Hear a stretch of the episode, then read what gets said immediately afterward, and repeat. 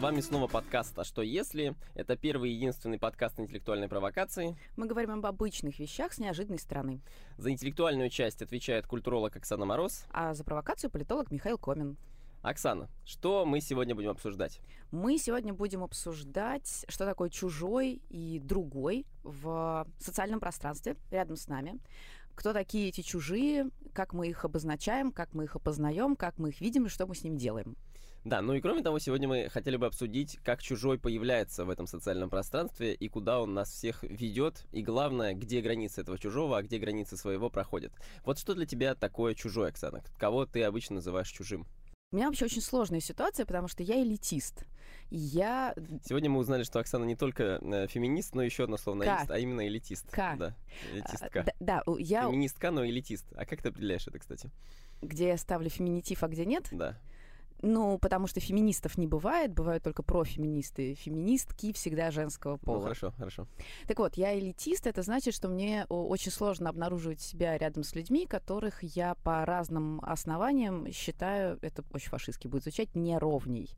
Ну, то есть мне тяжело, например, объяснять несколько раз людям одно и то же, потому что мне кажется, что это проявление ну, тупизны. При этом я напомню, что Оксана работает в университете доцентом Московской высшей школы социальных и экономических наук. Оксана не любит объяснять это... несколько, по, несколько, несколько раз, раз одно и то же. Да, да, это личная трагедия. То есть это... Это профдеформация называется. Это Оксана. профдеформация, да. Ну и в какой-то степени у меня есть ощущение, что есть определенная, опять же, профессиональная деформация, которая мешает мне общаться с людьми других профессий, например, профессии, которые не связаны непосредственно с, простите уж, креативным интеллектуальным трудом. И я знаю, что это большая проблема. Я не умею общаться с людьми, которые работают на каких-то работах руками, например, то есть которые занимаются таким э, трудом, который раньше назывался отсахи. Мне кажется, что я все время своим снобизмом их унижаю. Да, но мне кажется, что и такие люди считают тебя, конечно, чужой. Абсолютно. Конечно, абсолютно. А, и мне кажется, что это большая проблема, потому что не просто потому, что это проявление такого социального фашизма, но и потому, что это такие границы, которые установились в моей голове и мешают мне идти навстречу другому человеку. Ну хорошо. Идти перегнать. Но для меня, например, чужой для академической среды, не то чтобы я принадлежу к академической среде, но считаю, что я к ней принадлежу, скорее так это происходит. Для меня чужой, вот в этом ключе, чужой от академической среды, чужой для академической среды, это скорее человек, который ее, что ли, контролирует. Такой бюрократ. государственный человек, бюрократ, да, чиновник,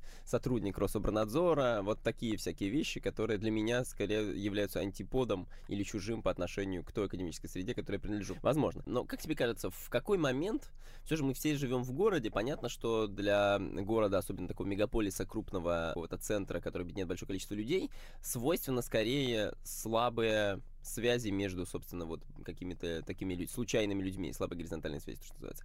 А, а как тебе кажется, вот в чем состоит такая разница в, между тем, что у тебя есть, условно, незнакомый человек в городе, вот сосед может быть тебе незнакомым, и чужим человеком в городе, который ты считаешь совсем чужим? Вот в чем оно может так проявляться?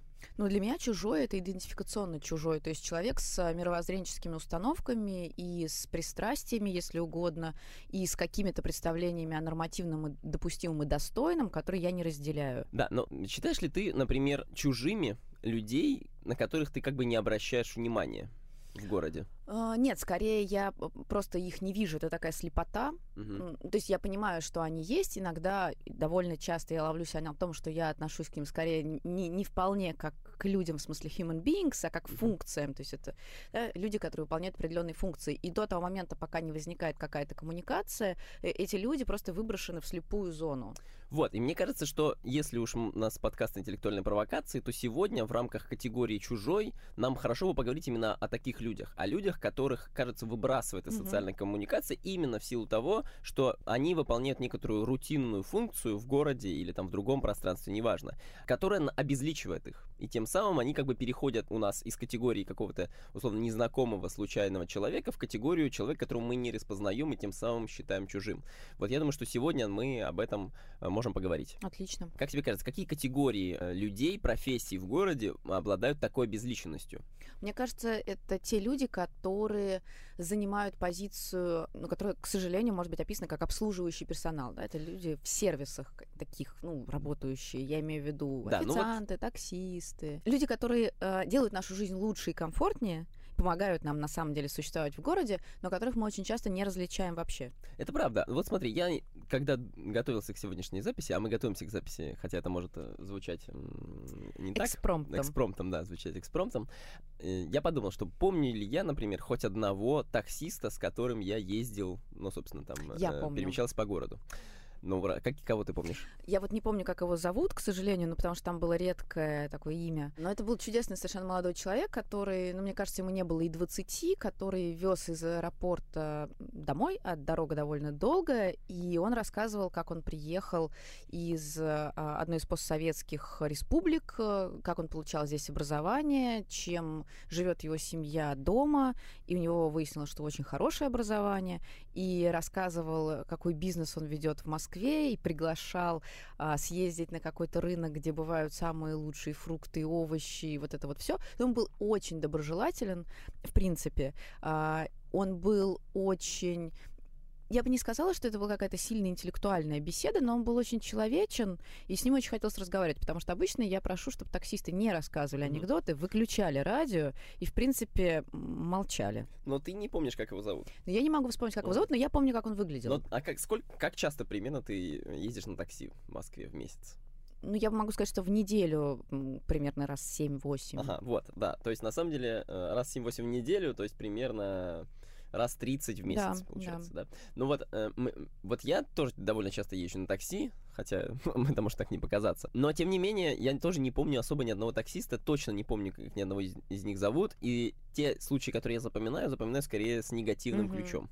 То есть даже пока я сегодня ехал в метро, а не на такси, сюда, я пролистал свою ленту в э, Uber, mm-hmm. да, и посмотрел, помню ли я хоть кого-то. В общем, из пролистана не, не, никого не помню, но важно, что я помню один момент, один эпизод, который случился со мной в такси, и это скорее негативный mm-hmm. эпизод. Дело было так. Значит, что я еду действительно то ли с какого-то такого же аэропорта, э, в общем, домой. Дело было днем. И меня, собственно, таксист э, встречает в этом аэропорту, сажает на заднее сиденье, и в какой-то момент времени, почти сразу после того, как мы тронулись, включает аудиокнигу. О. И как бы, что бы ты думала, это была за аудиокнига? Вообще не представляю себе. Это была как бы ислам для начинающих. Вау. Примерно. И там автор э, книги, ну или автор, который озвучивает эту книгу, рассказывал, почему Аллах был прав, почему Мухаммед пророк его, а, и значит, как, в чем разница между суннитами и шиитами более-менее. Ну, в общем, да. очень даже Я вот до конца, да, до конца не понял. Это как бы человек включил для себя, таксист включил для себя это, чтобы погружаться, в общем, в эту культуру. Сам он не выглядел, надо признать, как э, носитель, носитель да, исламской, угу. исламской религиозной идентичности. Но, собственно, то, что он включил, было непонятно. Он, в общем, включает это для того, чтобы самому просвещаться, или просвещает таким образом всех, как бы, пассажиров, которые к нему приходят. Потому что включил он ровно сначала, и кажется, что это элемент такой был э, немножечко пропагандистский. В ну... целом, я не смог заставить себя попросить его выключить, хотя ситуация была более чем странная. Но это единственный случай такси, который я запомнил, и он выделился, собственно, вот из такого обезличенного. Теперь я знаю этого таксиста не просто как таксиста, но таксиста, который а, еще наделил себя, возможно, функцией такого распространения исламских ценностей, донесения о том, как Опыт. выглядит ислам в э, быту. Вот. Мне кажется, это очень сложное целеполагание. Ну, то есть это прям э, таксист-пропедевтик, который э, желает заниматься просвещением. Но почему нет? Почему нет? А помнишь ты кого-то из, например, доставщиков еды? Я понимаю, что коммуникация с ними явно гораздо меньше носит по размеру характер, но тем не менее. Я не очень хорошо помню доставщиков еды, но я запоминаю сервисы в связи с адекватностью или неадекватностью их курьеров. Но тут сервисов в Москве не очень много, надо... Может, Нет, ну на самом деле много, но поскольку у меня специфическая культура питания, то я заказываю домой довольно много специфической еды, и э, у некоторых компаний, которые сами по себе чрезвычайно милые, чрезвычайно заботливые, клиентоориентированы, э, курьеры представляют собой какой-то просто фрик-шоу. Я уже приехал, где вы? Вы должны были приехать 4 часа назад, или вы должны приехать вечером. Почему вы здесь? Девушка, почему вы мне диктуете, как я должен работать? Я уже приехал, давайте быстренько. Первый в истории случай, когда Оксана пародирует курьера. Я э, недавно относительно недавно видел короткометражный фильм, который, на самом деле, сняли мои друзья, Владимир и Елена Копцева. Фильм называется «Служба доставки». Его идея такая. Понятно, что есть у нас доставщики еды, о которых мы с тобой вот только что поговорили, да, но представим себе, что в недалеком будущем появляются люди, которые доставляют не только еду, но и эмоции, как бы. Там вот есть несколько эпизодов того, как этот доставщик какую-то функцию выполняет. Там есть эпизод, где он приезжает к бабушке такой и выступает от лица внука, вставая на табуреточку, читает стишок, в общем, и как-то радует бабушку. И это такой подарок от внука к бабушке, потому что он сам не может приехать. Есть эпизод, где такой человек явно с армейским, таким условно, афганским прошлым, все это дело происходит в России, да, сам себе, похоже, вызывает службу доставки для того, чтобы вместе с вот этим служащим выпить там по рюмашечке водки и попеть армейские песни.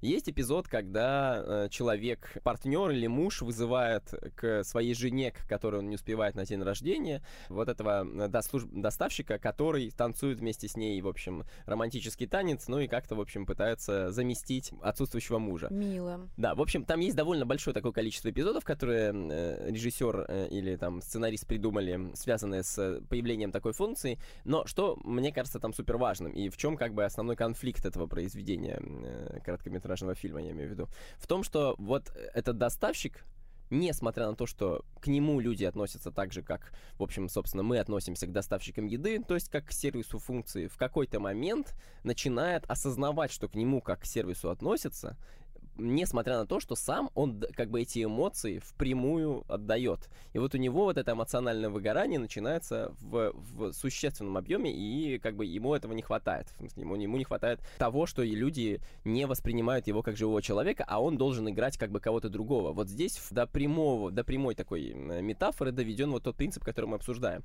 Поэтому мне кажется, что... И главное, что мне кажется, что это довольно реалистичное будущее. Так, ну мы поговорили про самые разные категории людей, которых мы обезличиваем в городе, а, даже про службу доставки эмоций, например. Но еще у нас есть, э, конечно, очевидные категории чужих в городе, которых мы чаще всего, собственно, называем таким словом, или, по крайней мере, в обыденном нашем сознании олицетворяем с этим словом чужих. Это, это мигранты. И я знаю, что ты поговорила с человеком, который занимается исследованием того, как иммигранты включаются в сообщество. Да, я поговорила с Евгением Варшавером, кандидатом социологических наук, руководителем группы, собственно, исследований миграции и этничности и старшим научным сотрудником РАН Хикс. И он, собственно, естественно, а, рассказал нам про разные in-out группы, в том числе в контексте миграционных процессов и интеграции мигрантов. Отлично, давай послушаем, о чем вы поговорили. В принципе, есть социологический ракурс на этот вопрос. А, но я могу сказать, что в наших исследованиях скорее с категорией «чужой» мы не работаем. Мы работаем с категорией «мигрант», работаем с категорией интеграции мигрантов. Более того, есть э, некоторое подозрение, что та категорийная сетка, с которой мы имеем дело, она несовершенна. В частности, в тот момент, когда мы там пытаемся определить миграцию, мы сталкиваемся с рядом сложностей, э, прежде всего характера что сама по себе идея миграции носит так называемый седентаристский характер. Седентаризм — это когда есть некоторая идеология, согласно которой человек привязан к месту. И, а, собственно, ну, такие канонические определения миграции, которые, например, дает ООН или которые дают исследователи там, миграции 60-х, 70-х, это определение, завязанное на месте проживания. И в этом смысле э, там, в мгновение ока за счет такой вот оптики исследование миграции как переезда перестает видеть э, большое количество явлений, которые находятся на, как бы это сказать, э, ну, говоря социологическим или философско-постструктуралистским языком, на границах. Если помните, в 2013 году были события в Бирюлево, по-разному их можно описывать, но там некоторый азербайджанец убил некоторого русского парня, в ответ на это а, а, берилевцы подняли вопрос о правомерности и необходимости а, овощебазы на этой территории. В ответ на это русские националисты, гастролеры бросились в это Бирюлево и устроили там погром. Проблема обсуждалась при этом с разных сторон на высшем уровне. В результате, кстати, эту базу перенесли. Мы делали небольшое исследование в этом Бирюлево. И э, оно показало, что там есть мощный разрыв между местным населением и мигрантами. Местное население, оно в основном работает в Москве, а, да, как бы при том, что Бирюлево с давних пор, 60-го года, это административно Москва, в социальном смысле это такое пространство оторвано. А мигранты в каком смысле становятся местными? Во всяком случае, район они исследуют гораздо, а, используют гораздо активнее, чем не мигранты. Ну, за исключением, может быть, там мам с колясками, которые в любом случае привязаны к району. И э, та нелюбовь, тот конфликт, э, то взаимная, взаимная стигматизация э, мигрантов и немигрантов, э, которая, в принципе, происходит по всей Москве, в Бирюлево, во-первых, ну, в каком-то смысле стало модельным, а во-вторых, именно оно, на мой взгляд, среди, возможно, там, прочих факторов, и привело к тем событиям, которым, значит, которые там произошли. Вот, знаете, есть такой э, хороший социолог Дерлуген, он а, одну из своих лекций как-то начинал а, со следующего, значит, выражения. Ну что мы наблюдаем, уважаемые коллеги, последние 9 тысяч лет? И как бы казалось бы, ну, а, там понты. Но, строго говоря, последние 9 тысяч лет происходит аграрная... Ну, там, 9 тысяч лет назад произошла аграрная революция, которая в каком-то смысле и породила эту идеологию седентаризма потому что люди осели, а люди гораздо плотнее, чем до того, связались с землей. И в каком-то смысле именно аграрная революция и породила проблему э, интеграции мигрантов. Вот э, помните, с чего начинается эпос Гильгамеша? А, вот там, значит, Гильгамеш, э, царь Урука, и он, а, а, все начинается с того, что он обходит свои стены. Рассказывает, какие замечательные стены я построил. Вот эти стены позволяют, значит, а, нам а, отгородиться от этих безумных полулюдей, полуживотных, которые, а, значит, гуляют по территории вокруг, в частности, ну, посмотрите, там какое-то непонятное чудовище, которое зовут Энкиду. А, помните, как его социали... как вы интегрировали? Ему женщину подослали. И дальше в тот момент, когда он с ней переспал, он перестал э, уметь взаимодействовать с э, зверями. И дальше его быстро кооптировали в урукскую армию, и, значит, уже вместе, э, значит, э, Гильгамеш и Энкиду отправились, э, значит, воевать с некоторым Хумбабой, и э, победили его. И вот э, мне кажется, что эпосы Гильгамеша — это такой первый аккаунт о, об интеграции мигрантов в седентаристское общество. Но тезис я все-таки как бы закончу, да, вернусь и закольцую, что, ну, э, как бы вот, например, понимать про то, что неолитическая аграрная революция — это начало идеологии седентаризма со всеми теми последствиями, о которых, собственно, мы говорили в начале разговора, но вот как бы это полезно понимать, чтобы заниматься исследованием миграции, интеграции мигрантов, но есть некоторые проблемы, что ну, нету такого институализированного ракурса, который позволял на это смотреть. Евгений рассказал интересные вещи про аграрную революцию. Мне показалось э, очень созвучно с другой э, известной теорией, которую чаще всего на самом деле олицетворяют с такой политэкономией, то, что мне ближе. Да, э, есть у левых мыслителей, у марксистов, неомарксистов и разных их, собственно, последователей представление о том, что после, собственно, вот этой вот аграрной революции, которая закрепила всех людей на своих местах, от чего все стали считать землю своей, и у нас появились вот эти вот категории in-out групп, иных других чужих, которых мы называем, да, случилась другая важная революция, а именно промышленная революция, собственно, которая привела к появлению такого социального и, на, на самом деле, сначала технического, а потом и социального явления, как конвейер Форда. С момента его появления началось массовое производство разных товаров э, от, в общем, горшков до автомобилей, и это тем самым стало ущемлять ручной труд. Ну, в смысле, что ручной mm-hmm. труд стал выводиться, и, собственно, на этом основана основная часть рыночной экономики. Но а, важно, что с уходом ручного труда уходит как бы и специф специфика, уникальность, собственно, таких изделий, которые раньше делались на мануфактурах, ремесленниками, ну, в общем, всеми, всякими такими э, людьми.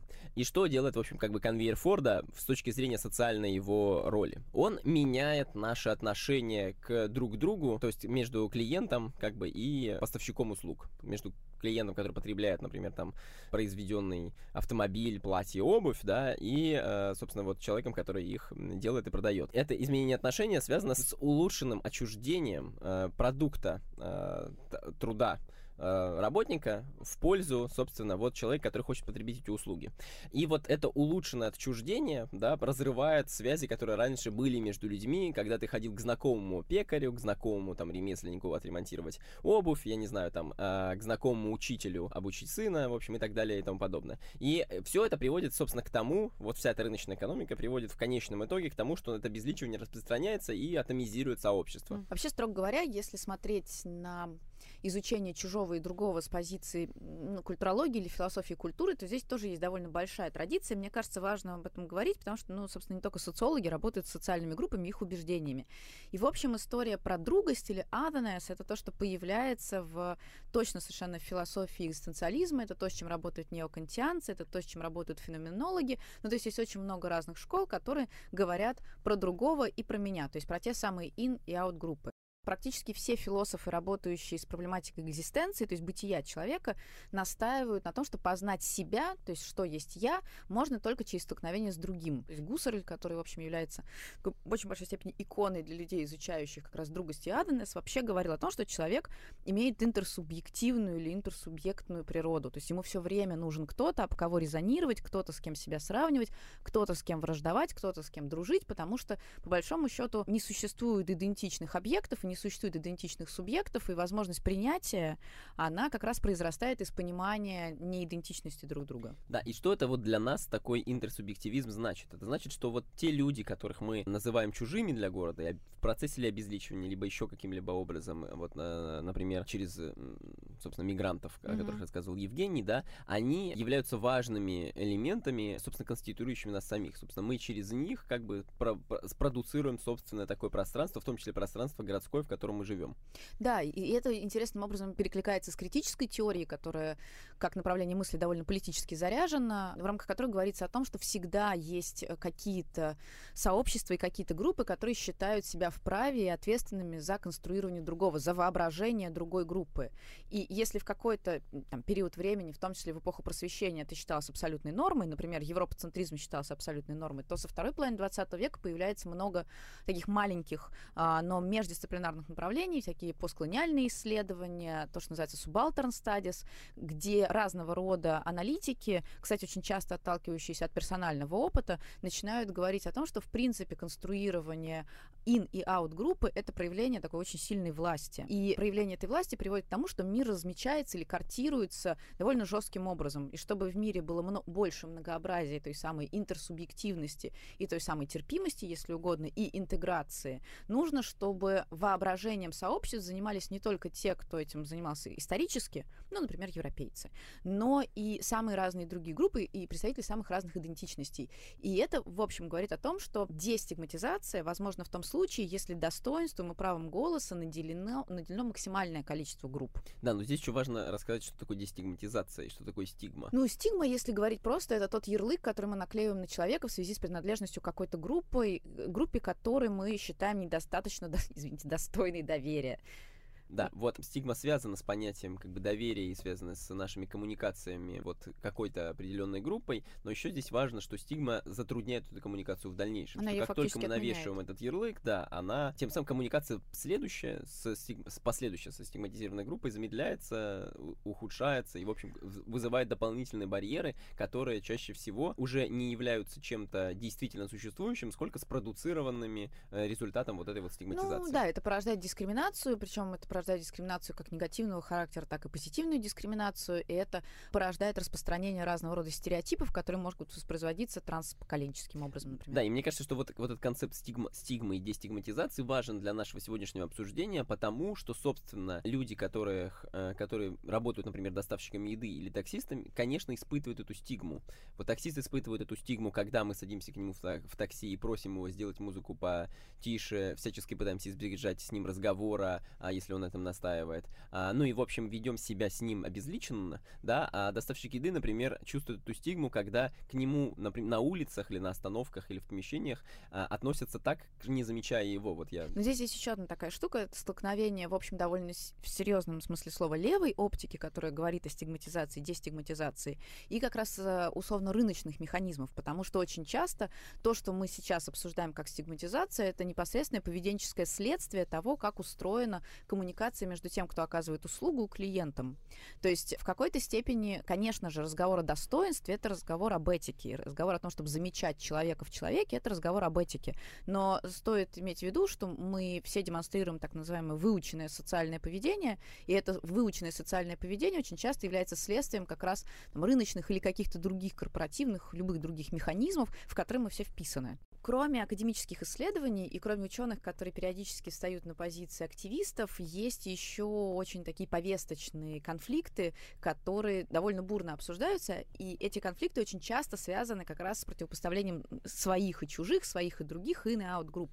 И один из самых больших, как мне кажется, конфликтов, который, в общем, мы в таком мягком режиме наблюдаем до сих пор, это конфликт ночлежки, благотворительной организации «Ночлежка», оригинально питерской, и жителей московских районов, которые в общем, довольно негативно в целом настроены против размещения каких-то институций с ночлежкой связанных и которые помогают бездомным вот рядом со своими домами. И я знаю, что для того, чтобы получить информацию из первых рук, ты поговорил с сотрудниками ночлежки. И я поговорил с Дарьей Байбаковой. Это не просто сотрудники московского филиала ночлежки, но, собственно, директор этого московского филиала. Давай послушаем, что у нас получилось.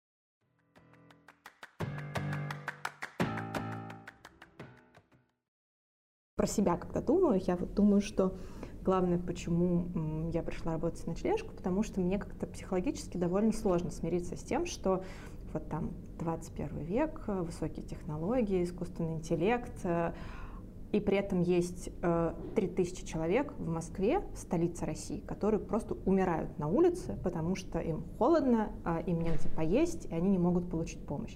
На самом деле, единственное, чем сотрудники ночлежки отличаются от всех остальных э, горожан, mm-hmm. людей, а, это только тем, что мы просто про тему знаем больше. Mm-hmm. И вот, вот это знание, что никто не застрахован, оно главным образом, конечно, базируется на том опыте, члешки 29 лет опыта работы с бездомными, и на той статистике, которая у нас есть, например, о причинах бездомности. То есть люди приходят э, к нам за помощью, юристы, социальные работники, психологи с ними разговаривают, спрашивая, а почему люди оказались в состоянии бездомности, почему они оказались на улице. И видя вот эту цепочку бед про то, что там люди приезжают на заработки в крупный город, у них что-то не складывается, или они неожиданно заболевают, э, не могут дальше работать. В крупном городе у людей очень мало социальных связей, и если это человек, который приехал там из какой-нибудь деревни из Петербурга, то понятно, что в Москве у него нету никого, к кому бы он мог пойти в э, случае беды. Ни родственников, ни знакомых. А так устроена система, что ему, в общем, мало куда, куда он может обратиться. И дальше человек оказывается один на один со своей бедой. Если человек, например, оказался на улице, то у него довольно быстро крадут документы, и вот э, человек, который еще вчера был, там, не знаю, трудоспособным мужчиной, который приехал работать на какую-нибудь стройку, оказывается один на улице в большом незнакомом городе, без документов, например, без телефона, если у него украли какой-нибудь рюкзак на вокзале, не понимая, куда нужно пойти. Ну, и это, в общем, я довольно легко могу себе представить себя в какой-нибудь э, каком-нибудь другом городе, где я оказалась ровно в такой же ситуации. Все эти истории каких-то э, людей, активистов, которые появляются и громко заявляют о том, что они против mm-hmm. размещения проектов в районе, ну, понятно, что для ночлежки, для сотрудников э, это как бы непростые истории, которые ну, не просто нам даются. С другой стороны, когда вот, например, сейчас я смотрю э, как бы с горизонта года на историю э, попытки открыть прачечную, для меня это совсем не история какого-то противостояния ночлежки каких-то там, не знаю, десяти активистов э, Савеловского района.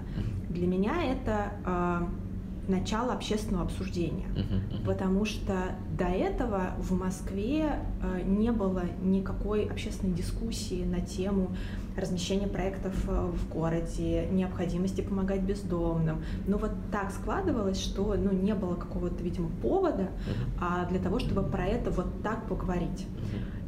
И тогда это, это обсуждение случилось. Mm-hmm. Тогда вот первый раз э, э, много журналистов про это написали, много людей высказались, обсудили, поспорили. И появились волонтеры, появились люди, которые стали вообще про это думать, появились люди, которые стали писать о том, что а вот они э, помнят, как они там э, год назад э, закрыли дверь Э, перед бездомным человеком в подъезд. А теперь они про это думают, и им кажется, что это было неправильно, и им стыдно за это. И вот это, мне кажется, главный результат.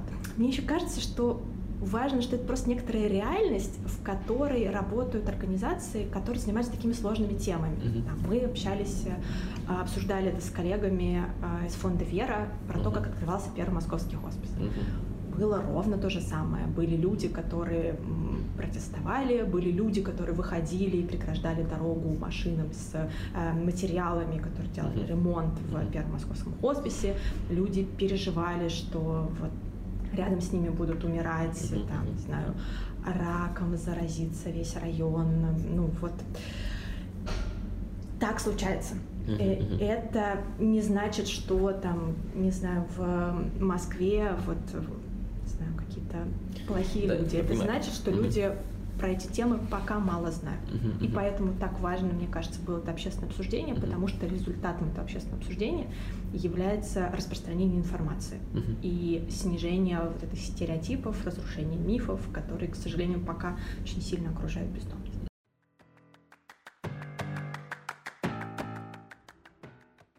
Давай попробуем заземлить или погрузить то, о чем а, вы поговорили с Дарьей, вот в эту нашу концептуальную рамку наличия не субъекта или иного субъекта. Бездомные — это люди, которые безусловно, в том числе конструируют облик города. И вот как тебе кажется, они бездомные относятся в большей степени к категории не субъекта или иного субъекта? У меня такая сложная позиция. Мне кажется, что до того, как их замечают, и до того, как появляются активисты, которые с ними работают, это не субъекты. А как только появляются люди, которые готовы им помогать и социализировать, например, они превращаются в первоначально иных субъектов, а потом могут вполне войти в большие группы, которые будут уже распознаваться таким, ну, опять же, фашистским словом, как нормальные. Да, вот мне тоже кажется, что бездомные это очень важная для нашего сегодняшнего обсуждения категория, которая, с одной стороны, принадлежит к вот этим не субъектам, с другой стороны, переходит в разряд иных субъектов. Но мне кажется, что к них субъектам, к обезличенным субъектам в городе, они принадлежат в момент того, когда их никто не замечает, никто не помогает, в общем. И а, вот то, что рассказывала Дарья, проблематики такой в Москве, не, в московской повестке не стояло. Как только, соответственно, московская, московские районы, жители московских районов начали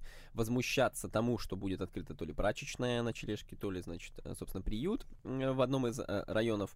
Вот э, произошел этот переход. И вот то, что говорит Дарья э, в качестве своего результата, который она видит в качестве своего результата важного от, э, собственно, того, что Ночлежка пришла в Москву, да, изменение дискурса, обсуждение этой проблематики, от того, что все начали задумываться. Вот ровно это означает переход бездомных от обезличенных субъектов, не субъектов, в иного, чужого. Все стали воспринимать их как некоторый важный элемент, которым не просто можно игнорировать, но с которым нужно почему-то бороться. Да, бороться, естественно, это они считают, условно так, ошибочно из-за распространения стереотипов, о которых, опять же, рассказала на э, Дарья в моем интервью, но нам важно, что именно вот это вот представление о том, что скоро с, рядом с нами будет жить не просто какой-то, значит, безличный субъект, да, а именно чужой иной, которого бы мы не хотели видеть, на которого мы бы не хотели быть похожими на самом деле, да, и которому боимся быть похожими, а, собственно, да, добавляет в наше представление сегодняшнее о том, как происходит э, механизм обезличивания и разобезличивания в городе. Я хочу, кстати, сказать, добавить 5 копеек, что это не только частное мнение Дарьи, а это консолидированное мнение сообщества, потому что буквально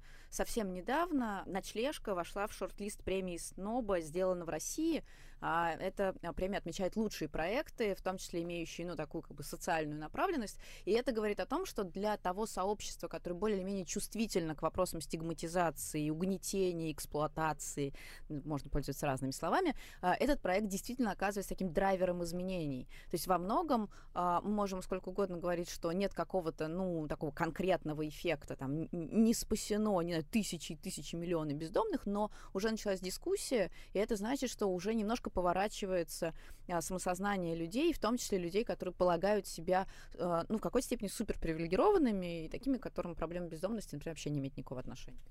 Так. Окей, тогда переходя к подытоживанию а, того, что мы сегодня поговорили, мне кажется важным вернуться к началу нашего разговора, да, про э, то, э, испытывают ли какие-то э, трудности таксисты, э, доставщики, бармены, официанты от того, что мы их обезличиваем.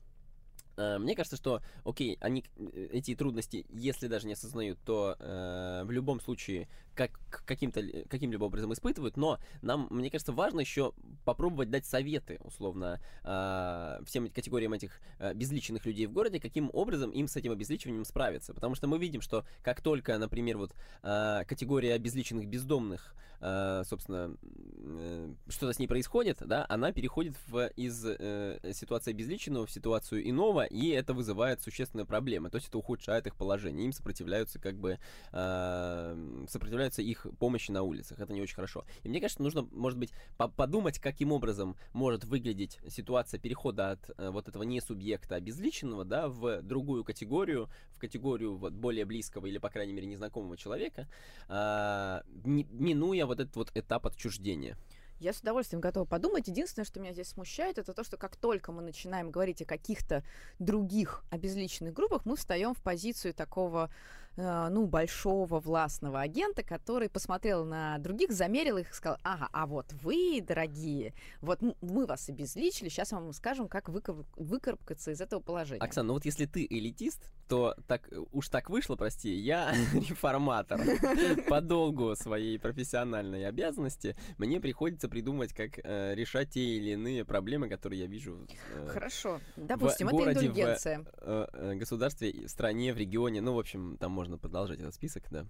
Ну, просто мне кажется, что если мы начинаем говорить о невидимости, то стоит подумать вообще о том, кто эту невидимость конструирует или конституирует, и кого она касается. Мне кажется, что, опять же, заглядывая внутрь себя, мы тоже можем обнаружить кучу моментов, когда мы, мы были невидимы.